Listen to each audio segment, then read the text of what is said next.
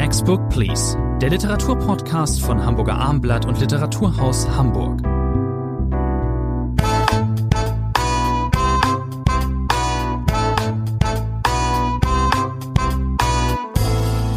Mein Name ist Thomas Andri. Bei mir in bewährter Form ist der sehr geschätzte Professor Dr. Rainer Moritz. Wir sprechen heute wie immer oder wie meist über drei Titel.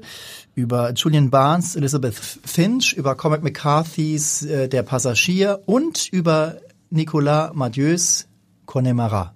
Wie spricht man das aus, Herr Moritz? Connemara. Und ich war ganz begeistert, als ich diesen Titel in der Ankündigung sah, denn ich war begeistert, weil Connemara, das spielt an, das kommt auch im Text immer wieder vor, auf eines der berühmtesten Chansons äh, Frankreichs, Michel Sardou. Und Michel Sardou war der Held meiner Jugend. Ich Was glauben Sie, kannte ich diesen Titel oder musste ich bei YouTube erst mal kurz ich nachgucken? Ich glaube, Sie mussten nachschauen. Ich musste nachschauen. Les Lacs du Connemara, eine Hymne, eine Hymne, das eine Art Kultsong in Frankreich geworden ist, bis heute auch immer wieder bei Partys wohl gesungen wird, eingespielt wird, so wie bei uns Buch, ja. Marmorstein und Eisenbericht eingespielt wird, hört man in Frankreich wohl immer noch sehr gerne, auch nicht nur bei den Älteren, die das damals gekannt haben. Das Lied ist von 1981. Ja. Es ist, wenn man genau hinschaut, ein rätselhaftes Lied. Es spielt irgendwo in Irland. Da kommen steinige Landschaften, Religionskonflikte. Oliver Cromwell kommt ein bisschen, aber es ist Michel Sardou, einer der umstrittensten, wie man immer so schön sagt, französischen Chansonniers. Man hat ihn immer der Rechten zugezählt. Und dieses Lied hat Nicolas Mathieu's Roman den Titel gegeben. Nun bin ich nicht so frankophil wie Sie und ich kenne mich aber auch, ich kenne auch ein paar französische Songs. Und äh, ähm, Frankreich ist ein Land, jetzt wollen wir nicht zu sehr in die Tiefe steigen, es liegt auch eher in der Mitte Europas, noch ein, naja, ein bisschen weiter äh, westlich. Es ist nicht ganz so, gerade Lothringen, die Region, in der das spielt, ist jetzt nicht mentalitätsmäßig vielleicht nicht ganz so unterschiedlich im Vergleich zu manchen deutschen Regionen. Man erwartet dort nicht unbedingt äh, eine romanische oder eine italienische, spanische äh, ähm, Mittelmeerleichtigkeit. Aber dieser Song, der überall in Frankreich dann scheinbar auch populär ist, der hat ja so eine pathetische Schwere. Auch ich kann, ich kann das, ich konnte das gar nicht so richtig nachvollziehen, wie man da jetzt irgendwo steht und mit auf dem, vielleicht mit dem Fuß auf den Boden stampft und die Hände in die Höhe und das skandiert. Aber es passt ein wenig zu den Figuren, um jetzt mal die Biege zu machen, in diesem Roman. Wir haben es mit äh, mittelalten ähm, Leuten zu tun, knapp über 40, die in der lothringischen Provinz leben, auch in eine Paris-Vergangenheit haben, zumindest eine äh, Figur, Hélène, eine Frau, die äh, in einer Consulting-Firma arbeitet äh, und zwar eher auf den höheren Positionen. Die ist zurück in ihre Heimatregion, Heimatstadt gezogen mit ihrem Mann und ihren zwei Töchtern und äh, ist in einem Karriere-Scheideweg äh, angelangt und trifft dort in diesem Ort, trifft sie wieder auf ihre Jugendliebe, kann man es nicht nennen, denn sie hat diesen äh, Christoph immer nur angehimmelt. Das war so ein Star äh, am Eishockeyhimmel, zweite Liga, wurde wird dort gespielt, auch immer noch in der Gegenwart. Und ähm, der war halt äh, ein bisschen älter, nee, nicht wirklich, also ein Jahr über ihr wahrscheinlich in der Schule, wenn ich es richtig verstanden habe, oder auch selbe äh, Schulklasse, ich weiß es nicht. Die, den kennt sie von früher, er erinnert sich dann auch und zwischen den beiden entwickelt sich eine eine eine Affäre. Sie ist verheiratet, er ist getrennt, er ist verkauft jetzt, äh, ist, er ist ähm, Tierfutter. Tierfutter. Was, Tierfutter was hat genau. Sie bei diesen Figuren beeindruckt, Herr Moritz? Ja, Nicolas Mathieu, äh, vielleicht noch ein Wort zu ihm. Ich dachte eigentlich, wir sprechen noch länger über Michel Sardou, Les Lacs du Connemara, aber können Sie haben das jetzt abgebogen. Sie haben das jetzt abgebogen. Äh, André, nein. Nicolas Mathieu hat ja mal den Prix Goncourt gewonnen und er ist dadurch natürlich einer der bekannten französischen Gegenwartsautoren. Und was verbindet ihn mit den berühmten Namen Edouard Louis, Annie Ernaux, die man in den letzten Jahren immer so im Munde führt? Auch bei ihm spielen natürlich soziale Milieus, spielen Klassenunterschiede eine wichtige Rolle. Das ist ja in der französischen Literatur noch ganz anders ausgeprägt äh, als in der deutschen. Und äh, es ist eine Geschichte letztlich äh, auch von, wie will ich sagen, von Verdrossenheit, von Burnout, von Überforderung. Elaine ist eine überforderte Frau. Sie haben ihren Weg ja kurz nachgezeichnet. Alles am Anfang sah so aus, in der Nähe äh, von Epinal aufgewachsen, dass alles glatt läuft äh, in Paris. Sie hat beruflich Erfolg, die Familie läuft und dann kehrt sie zurück. Ein bitterer Weg. Sie kehrt zurück, sie verlässt Paris. Und wer Frankreich kennt, weiß, das bedeutet noch etwas anderes, wenn man mal in Paris ist und dann wieder zurückkehrt in die Provinz, in die tiefste Provinz zurückkehrt. Das heißt einmal, das ist für mich ein Schlüsselwort des Romans gewesen. Ein Leben wie im Schnellkochtopf. Mhm. Dieses Bild vom Schnellkochtopf ist, glaube ich, ganz wichtig, weil das gilt nicht nur für Elens Leben. Sie haben gerade äh, diese merkwürdige Liaison mit dem alternden Eishockeystar, der ist ja nicht mehr wirklich gut. Der hat Übergewicht, er will noch mal spielen, er will zurück an seine glanzvolle Zeit anknüpfen. Also auch da ist viel schief gegangen.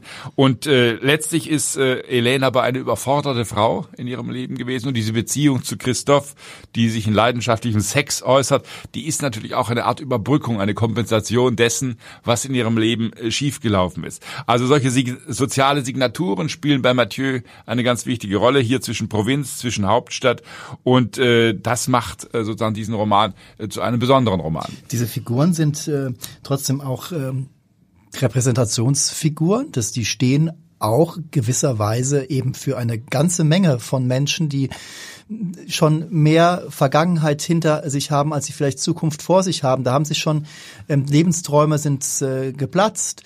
Ähm, es ist, äh, man hat viele Möglichkeiten, gibt es eben einfach nicht mehr so. Und Sie haben es eben gesagt, dann sucht man Kompensation, man sucht nochmal einen neuen Anfang. Und das wird, wie ich finde, ebenso wie die Milieus äh, meisterlich beschrieben. Dieses Wort meisterlich muss ich in irgendeiner Stelle jetzt an dieser Stelle schon mal einbringen, denn mich hat dieser Roman wirklich ähm, beeindruckt. Ich habe den sehr gerne gelesen und übrigens äh, teilweise lieber als äh, vielleicht auch äh, jemanden wie ähm, Eduard äh, Louis, das ist, das ist, der hat, der hat mich irgendwie mehr gepackt jetzt. Ja, er erzählt eben nicht nur von sich selbst. Es ist kein, wie sagt man so schön, autofiktionaler Roman, sondern hier wird eine Geschichte erzählt. Hier wird in gewisser Weise äh, die Verdrossenheit einer 40-Jährigen erzählt, die, wir haben uns gerade schon angedeutet, alles vom Leben erwartet hat und alles sah auch so gut aus. Und jetzt ist eben äh, alles. Äh, sie hat sich ja emporgearbeitet. So Sie ist ja, das ist ja auch der, der, der Traum vom Aufstieg. Sie kommt aus kleinen Verhältnissen, ist ein Einzelkind. Das wird alles beschrieben. Also es gibt immer wieder äh, Rückblenden. Wir sind in der Kindheit der beiden auch. Es gibt da noch einen Bruder auch von von Chris, Christoph, der sich ganz schnell dünner gemacht hat, der äh, äh, keinen Bock auf seinen Vater hatte. Da geht's auch teilweise um normale Adoleszenzprobleme. Später in der Erzählgegenwart treffen wir diesen Vater äh, äh von Christoph und, und seinem Bruder eben als dementen Mann an, der nur noch eins hat, das, der, das ihm am Leben hält, das ist sein Enkel. Und hier werden auch ähm, ganz auf ganz feine Art und Weise mit genauem Blick ohne je in Klischees abzutriften, werden hier Beziehungen auch eben zwischen dem Großvater und seinem Enkel oder zwischen der ähm, zwischen Christophs Ex, die knallhart ist und die überhaupt nicht sich irgendwie einfängen lässt, hey, lass du, du willst jetzt wegziehen hier, dann nimmst du dem Großvater den Enkel. Es gibt ergreifende Szenen auf eine Art, äh, wie der der alte Mann da mit dem äh, mit dem Enkel im Wald rumläuft und einfach nicht mehr nach Hause findet und äh, äh weil er eben ähm, schon etwas desorientiert ist. Und Was wir noch sagen müssen, Herr André, das ist glaube ich ganz wichtig. Wann spielt der Roman? Er spielt am Vorabend äh, der Wahl Emmanuel Macrons, zumindest das ist die Gegenwartssituation äh, des Textes 2017 sind wir. Und es ist natürlich nicht nur eine Beschreibung dieser familiären Verhältnisse, äh, sei es bei Christophe, sei es bei Hélène, sondern es ist auch Frankreich, das beschrieben wird. Ich habe vorhin das Bild vom Schnellkochtopf äh, verwendet, das zwei, dreimal in diesem Text vorkommt. Einmal bezogen auf Hélène, auf ihr Leben, das ständig unter Druck äh, ist, mit dem sie nicht zu Rande Aber es heißt am Schluss eben auch mal, Frankreich sei ein Schnellkochtopf. Ich zitiere das vielleicht mal, in dem seit Jahrzehnten der furchtbare Eintopf aus Verleugnung und Taubheit, Verdruss und Leid, Zukunftsangst und unheilbarer Nostalgie schmorte. Wunderbares Zitat. Macron wollte, das schafft man in einem Land wie Frankreich nicht, aber der kam ja als neue Figur jenseits der etablierten Parteien. Der wollte da auf irgendeine Art und Weise auch aufräumen, vielleicht auch mit Nostalgie und so, das schafft man da nicht ganz, aber er hat einen neuen Wind reingebracht. Es war nicht immer alles zum Besten und er passt wunderbar in diese, auf gewisse Art und Weise in diese Consulting-Welt. Es ist halt auch meisterlich, wie, ich benutze dieses Wort jetzt nochmal, wie äh, Mathieu hier diese, diese ähm, Welt, das Milieu dieser Leute aus Consulting-Agenturen, äh, Firmen beschreibt, die ein mordsmäßiges Geld damit verdienen, gehen in Firmen rein, rechnen irgendwas zusammen und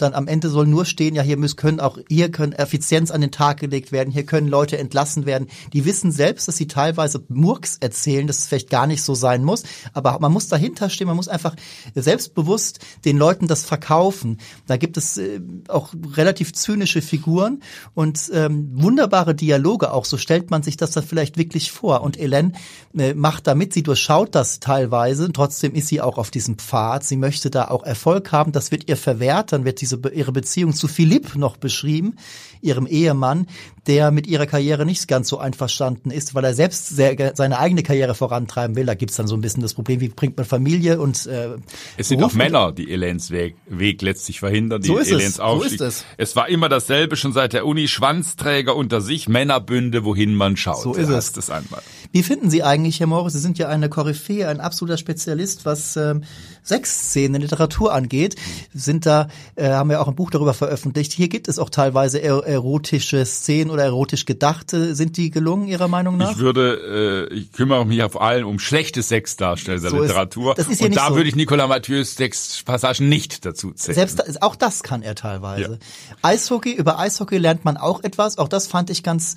interessant. Ähm, Eishockey ist nicht ein Sport, der mich jetzt so wirklich wahnsinnig interessiert, aber es gibt ein paar Sportszenen auf dem Eis, auch die sind gelungen. Also ich halte den Mann für einen sehr versierten Autor. Das Vorgängerbuch, äh, das äh, ausgezeichnet wurde mit dem Prix Concours, war auch schon ziemlich gut. Das hier finde ich vielleicht fast sogar noch einen Tick besser. Und immer wenn es äh, Christoph schlecht geht, welches Lied taucht dann auf? Lilac die Connemara von Michel Sardou. Übrigens, das wollen die Hörerinnen und Hörer mit Sicherheit wissen. Michel Sardou hat 2018 sein letztes Konzert gegeben und das letzte Lied des letzten Konzertes war natürlich Les Lacs, die Connemara. Äh, haben Sie jetzt eine gewisse Renaissance, was diesen äh, äh, Sänger angeht. Hören wir öfter gehört, das Herr Moritz? Ja, ich habe ihn ja wirklich als Schüler gehört. Das war damals auch sagen, wirklich Sie, genau, cool. Und bin ganz begeistert, dass er jetzt in diesem Roman vorkommt. Und es passt natürlich auch dieser äh, verheißungsvolle Heldenmut, wie es einmal heißt hier im Buch, äh, der in diesem Lied auf merkwürdige Weise zum Tragen kommt. Der führt, glaube ich, dazu, dass dieses Lied gerade auch für Christoph so eine Art Faszinosum wird. Ich muss noch sagen, ich finde auch besonders gut gelungen, diese, diese Affäre, die ist ja dann plötzlich einfach da. Die wird nicht einfach vom Autor so aufgebaut, so als spannungsdramatischer Effekt, wie er das macht, dass sich die Sachen, er schreibt, er hat ein ich würde nicht sagen einen ganz eigenen Schreibstil und trotzdem trifft man das nicht so oft an, dass das so äh, lakonisch ist es ja nicht, ist auch teilweise smart beschrieben, ist, ist, ist irgendwie dieser dieser Blick auf die Geschehnisse, die dann einfach da sind, das ist unvermeidlich. Die sitzen dann irgendwann in einer Kaschemme, wo er früher immer hinging, als, äh, als er mit dem Kleinkind überfordert war oder seine Frau, seine Frau schwanger war.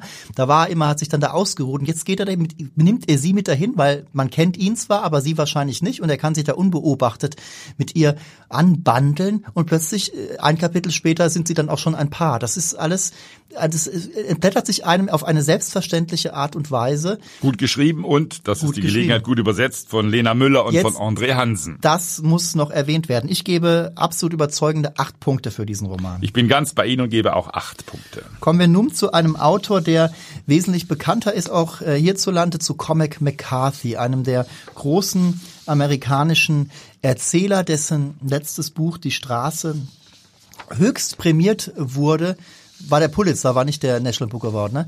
Und ähm, jetzt äh, nach reichlich fast zwei Jahrzehnten später endlich äh, ein neues Buch, sogar zwei, der Passagier und äh, Stella Maris. Ähm, die sind innerhalb von ähm, knapp sechs Wochen äh, veröffentlicht worden. Seltsame Veröffentlichung, was heißt seltsam? Man hat zuerst, ähm, wahrscheinlich war es zuerst ein Roman. Sehe ich das richtig oder? Ja, das ist schwer zu sagen. Es ist einfach völlig ungewöhnlich. Natürlich, der deutsche Verlag Rowold hat sich das nicht ausgedacht, sondern erfolgt dem amerikanischen Muster, dass also gerade mal ein paar Wochen verstreichen zwischen diesen beiden Romanen. Der eine, der Passagier, über 500 Seiten, der andere nur halb so dick, 240 Seiten etwa. Sie hängen zusammen, sie gehören zusammen natürlich über die Figurenkonstellationen. Äh, der letztere, Stella Maris, geht weiter zurück in Passagier, um den wir uns ja heute hauptsächlich kümmern. Äh, der äh, spielt ein paar Jahre später, da sind wir um das Jahr 1980. Aber es ist natürlich schon ein Mirakel. Sie haben es gesagt, die Straße liegt 16 Jahre zurück. Der Autor wird demnächst 90. Da versickern normalerweise literarische Werke Werke. Da werden kleine Texte noch hervorgebracht, so wie es Martin Walser in den letzten Jahren äh, getan hat. Aber nein, dieser Comet McCarthy holt noch einmal unglaublich aus zu einem Schlag, äh, weil es geht in diesem Roman Der Passagier eigentlich, wenn man es verkürzt darstellen will, darum, das Universum zu verstehen. Und das ist für einen 90-Jährigen doch eine Ambition, die sich hier äußert. Cormac McCarthy ist, das gestehe ich gleich hier, einer meiner absoluten Lieblingsautoren. Ich mag seine ja, diesen apokalyptischen Roman Die Straße, aber besonders seine, seine ähm, Western, kann man glaube ich so sagen, auch seine Romane über Außenseiter der Gesellschaft. Der hat immer schon einen speziellen Stil gepflegt zwischen ähm, auch einer metaphorischen, stilistisch kunstvollen Sprache und dann viel Dialog, viel Soziolekt, immer das mit dem viel Dialog, äh, das treffe ich ja auch an, denn gerade der Passagier, das muss man ganz klar sagen, ist ein fast reiner Dialogroman. Allein das schon hat war ist mir am Ende oder ich habe gar nicht lange gebraucht, auch wenn ich diese Dialoge teilweise sehr gelungen finde, hat es mich am Ende doch dann ein bisschen gestört. Das, äh, das ist das eine. Und das andere ist, Sie haben es eben schon gesagt, das ist jetzt nicht äh, die das Erbe, das äh, das ist nicht äh, ähm, jetzt wir haben die Cormac McCarthy Romane, die berühmten No Country for Old Men und so weiter und so fort, alle noch im Kopf, haben wir gerne gelesen und die Verfilmungen auch geschaut. Aber das ist jetzt irgendwie, das, bei einem 90-Jährigen ist es anzunehmen, vielleicht ist das jetzt der Schlussakkord seines Werks. Und der, der, das hätte ich mir eben anders gewünscht, um es hier an dieser Stelle klar ja, zu sagen. Das ist natürlich ein Roman. Wir müssen, glaube ich, kurz versuchen. Äh, Sollten das wird wir. uns nicht gelingen, äh, zu erzählen, worum geht es denn äh, in diesem Buch überhaupt. Äh, wir haben äh, eine männliche Hauptfigur im Passagier, Bobby Western, auch das schon ein sehr sprechender Name. Der Mann ist äh, 37. Äh, er hat viel hinter sich. Er hat äh, ein Physikstudium nicht abgeschlossen. Er war dann in Europa als Formel 2 äh, Pilot, hat einen Unfall erlitten, der ihn ins Koma äh, geworfen hat. Und jetzt, wir sind wie gesagt ungefähr im Jahr 1980, begegnen wir ihm in einem ganz anderen Beruf. Er ist Bergungstaucher geworden. Der Roman setzt eigentlich ein als sei es ja was ein Kriminalfall, ein Spionagefall. Er setzt äh, vielleicht. ziemlich gut ein, das ist schon mal. Es also ist ein ganz klassisches Setting, wenn man so will. Dieser Bobby, eine typische lakonische McCarthy-Figur, ist wie gesagt Bergungstaucher und äh, mit äh, einem Team taucht er nun nach unten auf dem Meeresgrund, da liegt ein Privatflugzeug, das ist merkwürdig äh, unzerstört, obwohl es da auf dem Meeresgrund liegt. Und vor allem, äh, als man die Passagierliste kontrolliert, der Flugschreiber ist auch weg, es fehlt einer. Ein Passagier fehlt letztlich. Also man denkt am Anfang, wie wunderbar, McCarthy erzählt es nun eine spannungsvolle Geschichte, ja. weil plötzlich wird dieser Bobby auch verfolgt, sein Pass wird einkassiert, er wird beschattet, er muss untertauchen. Also ein klassisches Setting für einen Kriminal- oder Spionagefall, aber nichts dergleichen wird umgesetzt in diesem Buch. Das heißt, das versandet, versickert irgendwo und man weiß gar nicht mehr, äh, warum McCarthy es tut. Vielleicht tut er es auch, um zu zeigen, so geht's nicht mehr. Das könnte man positiv wenden. So können wir keine Geschichte mehr erzählen, denn plötzlich werden ganz andere Dinge äh, über Bobby erzählt.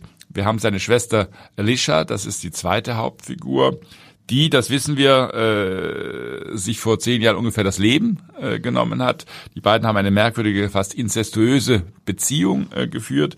Und äh, der Roman weitet sich dann aus, zum einen kursiv gedruckt, äh, merkwürdige Halluzinationen, ich verkürze das mal so, von sie Elisha. Mit, sie, sie begegnet kleinen Freunden, ein Konterganzwerk, ja. wie es heißt, äh, führt das große Wort. Man braucht eine Weile überhaupt zu verstehen, wo bin ich jetzt, äh, was, wo bin ich im Roman, was hat das damit zu tun? Und dann plötzlich schwamm, schwappen wir aber über, äh, das ist sehr typisch für McCarthy, Bobby steht gerne am Tresen. Ich weiß gar nicht, wie oft in diesem Roman am Tresen gestanden wird, wie oft wir in äh, merkwürdigen äh, Kneipen sind. Und dann plötzlich weitet sich das aus zu einem Roman über philosophische Natur naturwissenschaftliche Grundprobleme.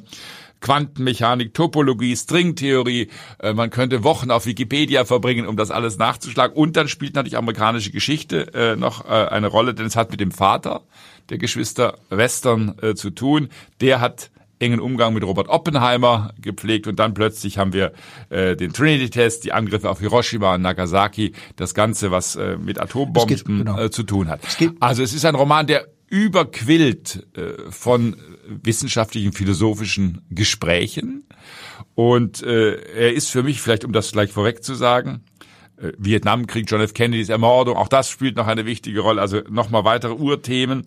Und äh, es ist ein Roman, der letztlich eine Zumutung ist. Man muss es erstmal so deutlich sagen, es ist eine Zumutung, weil er natürlich die Leserinnen und Leser völlig überfordert, aber diese Zumutung hat dann auch wieder etwas Faszinierendes. Man, was traut sich dieser Cormac McCarthy, der mit dem Literaturbetrieb ja wenig äh, zu tun haben will. Er ist seit Jahren Senior Feller am interdisziplinären Santa Fe Institut, also kümmert sich wirklich um das, was Naturwissenschaftler zu sagen haben äh, und nicht was Literaten äh, zu sagen. Also eine Zumutung, ich glaube auch, äh, wenn wir gleich urteilen wollen, ein genial gescheiterter äh, Roman, aber daraus zieht er auch wieder eine Faszination, der ich dann fast wieder erlegen bin. Ja, das schwankt bei mir. Diese Dialogszenen gerade an der Bar und so weiter und so fort. Das sind, das sind auch äh, schnittig geschriebene Dialoge wieder viel, auch äh, Figuren, äh, Rede, Soziolek, die reden. Äh, da ist dieser Vietnam-Veteran, der davon erzählt, äh, wie er Elefanten aus der Luft abgeschossen hat und äh, der kommt später selbst zu Tode, vermutlich äh, umgebracht von ähm, finsteren, sinistren Regierungsmächten, Geheimdiensten. Das hat ja ein bisschen was Kafkaeskes äh, teilweise. Man weiß, er weiß gar nicht, für was wird er eigentlich jetzt wirklich angeklagt. Okay, wahrscheinlich für dieses Wissen, dass er, dass, dass er vielleicht hat über diesen verschwundenen Passagier. Wenn es man geht, das nur wüsste. Wenn man es nur, wüsste, nur ja. Wüsste. Es geht, man, ich habe mir das so zusammengereimt. Natürlich kommt man darauf, es geht ein bisschen um Schuld. Ist ähm, der, der, dieser Bobby Western ist nicht äh, glücklich. Diese Beziehung zu seiner Schwester, die, so habe ich es gelesen, jetzt nie sexuell war, aber da war eine tiefe Liebe zwischen den beiden und das ist natürlich äh, verboten. Das ist, geht hier also um Schuld. Es geht vor allen Dingen aber auch Schuld. Man ist schuldig, weil man äh, der Spross ist eines Mannes, der an äh, der ähm, Erfindung der Atombombe mitgewirkt hat. Und er hat. fühlt sich schuldig auch am Tod seiner Schwester natürlich. Das, wir sollten das kurz skizzieren. Nur äh, der zweite Roman Stella Maris ist keine Fortsetzung des ersten, sondern wie gesagt, ich habe es vorhin angedeutet, ein Rückblick. Wir sind da im Jahr 1972. Da befindet sich äh, Alicia äh, in Wisconsin in einer Heil- und Pflegeanstalt, die diesen Namen Stella Maris trägt. Und der Roman besteht ausschließlich äh, aus Dialogen äh, zwischen ihr, äh, sie ist damals um die 20 und ihrem Therapeuten.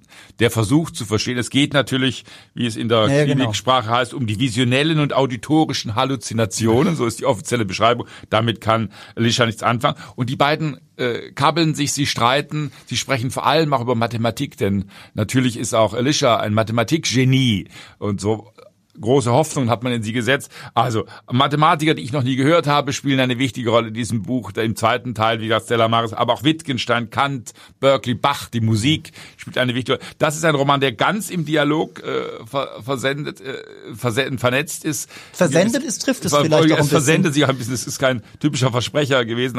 Äh, der Roman versandet und versendet irgendwie dann auch im Äther. Äh, das ist so, Stella Maris lässt sich leichter lesen. Das Mathematische, was erörtert wird, mhm. Äh, muss man auch äh, erst einmal äh, begreifen. Und äh, es ist natürlich äh, ein Schwester-Bruder-Roman. Zu diesem Zeitpunkt, als Alicia dort in dieser Klinik ja. ist, liegt der Bruder im Koma nach seinem Unfall als Rennfahrer. Und äh, das ist keine Erklärung vom Passagier, aber es ist sozusagen eine zweite Seite dieser Geschichte. Meine Distanz, äh, in der ich am Ende doch verblieb, zu diesem Roman. Ich habe mich schon gefragt, ob das erstmal an meiner Aversion gegen alles, was mit Mathematik und Physik zu tun hat, ob das daran liegt. Die Traumata ihrer Schulzeit wollen genau. wir gar nicht wissen, ist, Herr ist, André. Ja, ja wäre auch ein bisschen langweilig. Vor allen Dingen ist es ja auch so gewöhnlich, äh, dass wir sogenannten oder eingebildeten Geistesmenschen, dass wir vielleicht nicht so gut in den Naturwissenschaften waren. Mathematik ist keine Naturwissenschaft, das weiß ich. Aber ähm, der Punkt ist, dass äh, das aber auch nicht stimmt. Das ist nicht so. Es ist auch, ähm, es ist auch gar nicht so krass überfrachtet das ist jetzt kein Buch für Mathematik, kein Roman für Mathematikstudenten äh, und und so, aber es führt zu nichts. Es ist irgendwie wirkt es alles noch un, wirkt es unausgegoren. Ich muss kein abgeschlossenes Ende haben und am Ende, ich muss vielleicht auch gar nicht wissen, wer dieser Passagier jetzt ist, aber es ist mir doch hier alles der Fehlende. Es ist mir aber doch alles zu lose. Da hat er sich, es wirkt, das, das, das wirkt halt einfach, ich sagte es eben un, unausgegoren und das ist bei so einem versierten Erzähler wie Cormac McCarthy ein bisschen schade. Und ich habe es ja gesagt, ich bin ein großer Fan und das ist dann halt ein bisschen einfach eine, eine kleine Enttäuschung. Ich kann nicht mehr als äh, sechs Punkte geben. Ja, ich bin auch unentschlossen. Äh, wir sollten vielleicht auch die Übersetzer nennen. Der Nikolaus Passagier Stingel. übersetzt von Nikolaus Stingel ja, und äh, Stella Maris von Dirk van Gunsteren, zwei der versiertesten Übersetzer, die wir haben. Die beiden haben hart gearbeitet an das, diesem Buch. Das muss man äh, das muss man auch anerkennen. Das ist eine gut, gute Übersetzung, ja. Und äh, ich schwank auch. Ich bleibe bei sieben Punkten, aber mit der Einschränkung, dass es eine Zumutung ist. Ist genau. Kann man auch mal so stehen lassen. Kommen wir zum letzten Titel für heute zu Julian Barnes, ähm, Elizabeth Finch, übersetzt von Herr Moritz. Gertraude Krüger, die alte Julian Barnes Übersetzerin, hat auch dieses Buch übersetzt. Als alte Julian Barnes Übersetzerin kann man auch von, da kann man auch zu alten Julian Barnes Lesern kommen. Da gehören wir beide, glaube ich, dazu. Ich für meinen Teil schätze diesen Autor sehr und weiß auch, dass Julian Barnes ähm, zur Abschweifung neigt und äh, auch ähm, Bücher oder auch Texte geschrieben hat, die eher essayistisch sind. Das weiß man von ihm, das kann man an ihm auch schätzen. Ob das hier so toll gelungen ist, da kommen wir jetzt zu. Um was geht es? Es geht um einen, einen Erzähler, ein Ich-Erzähler äh, berichtet äh, von einem ja, Erwachsenen-Seminar, dass er Geschichte, so Kulturgeschichte in dieser Richtung, äh, Kunstgeschichte, dass er besucht hat an der Uni bei einer Professorin namens Elizabeth Finch. Diese Frau fasziniert nicht nur ihn, sondern auch seine Kommilitonen. Das sind also keine 20-Jährige, sondern schon etwas älter. Und ähm, genau, er baut eine Beziehung zu dieser Frau auf. Er trifft sie auch nach Beendigung dieses Seminars immer wieder. Man geht alle paar Monate mal gemeinsam essen. Und ähm, dann ist diese Frau hm, tot, relativ früh, nach 50 Seiten schon. Und dann geht es darum, dass dieser Mann äh, da mit äh, dieser Erinnerung kämpft. Er möchte, dass diese Frau nicht der Vergessenheit anheimfällt und trägt sich immer irgendwie mit dem Gedanken, vielleicht schreibe ich ihr Leben auf. Äh, diese Frau ist eine kleine Bekanntheit geworden durch einen äh, äh, Skandal. Sie hat einen Vortrag gehalten, der nicht so gut ankam, einen wissenschaftlichen und landete damit in den Tabloiden, in den äh, in, auch in der Regenbogenpresse und äh, ähm, das oder einer konservativen äh, ähm, Zeitungsname wird hier genannt. Ich habe ihn jetzt gerade nicht parat. Äh, jedenfalls der Bruder dieser äh, Elizabeth Finch ist ein Leser, konservativer Leser. Dieses äh, hat es damals auch wahrgenommen. Der spielt auch eine kleine Rolle.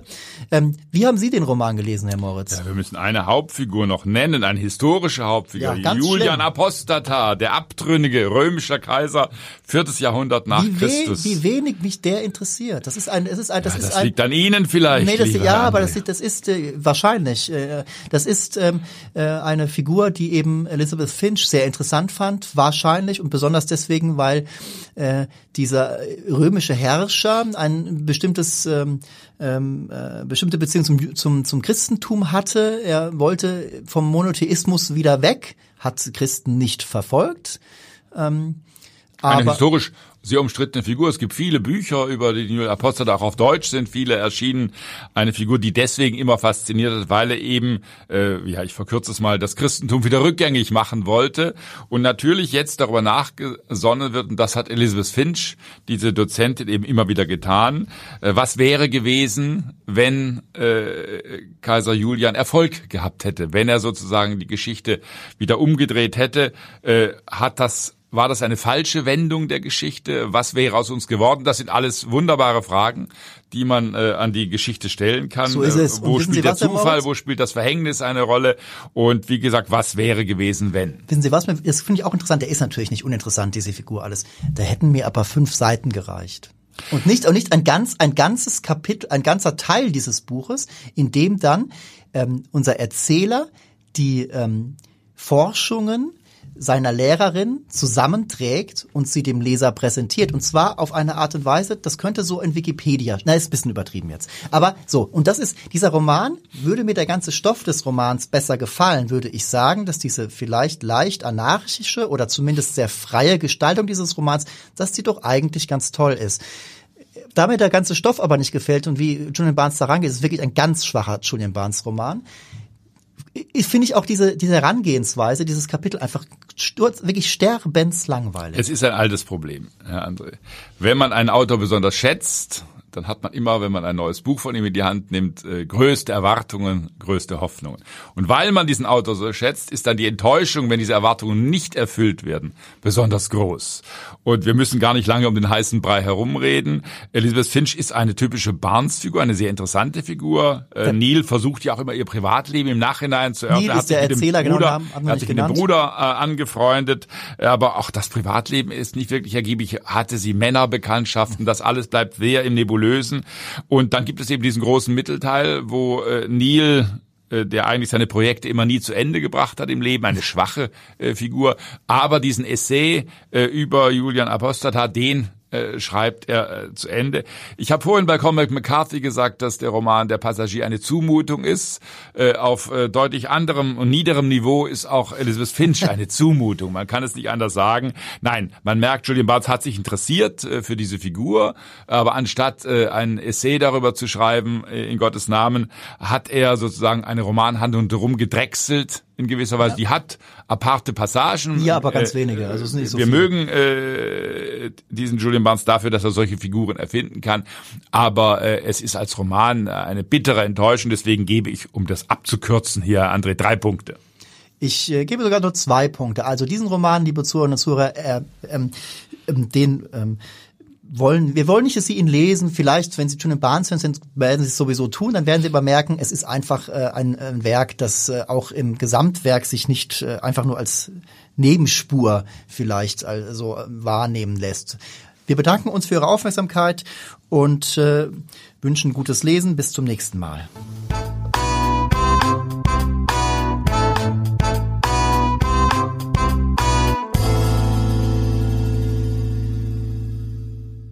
Weitere Podcasts vom Hamburger Abendblatt finden Sie auf abendblatt.de slash podcast.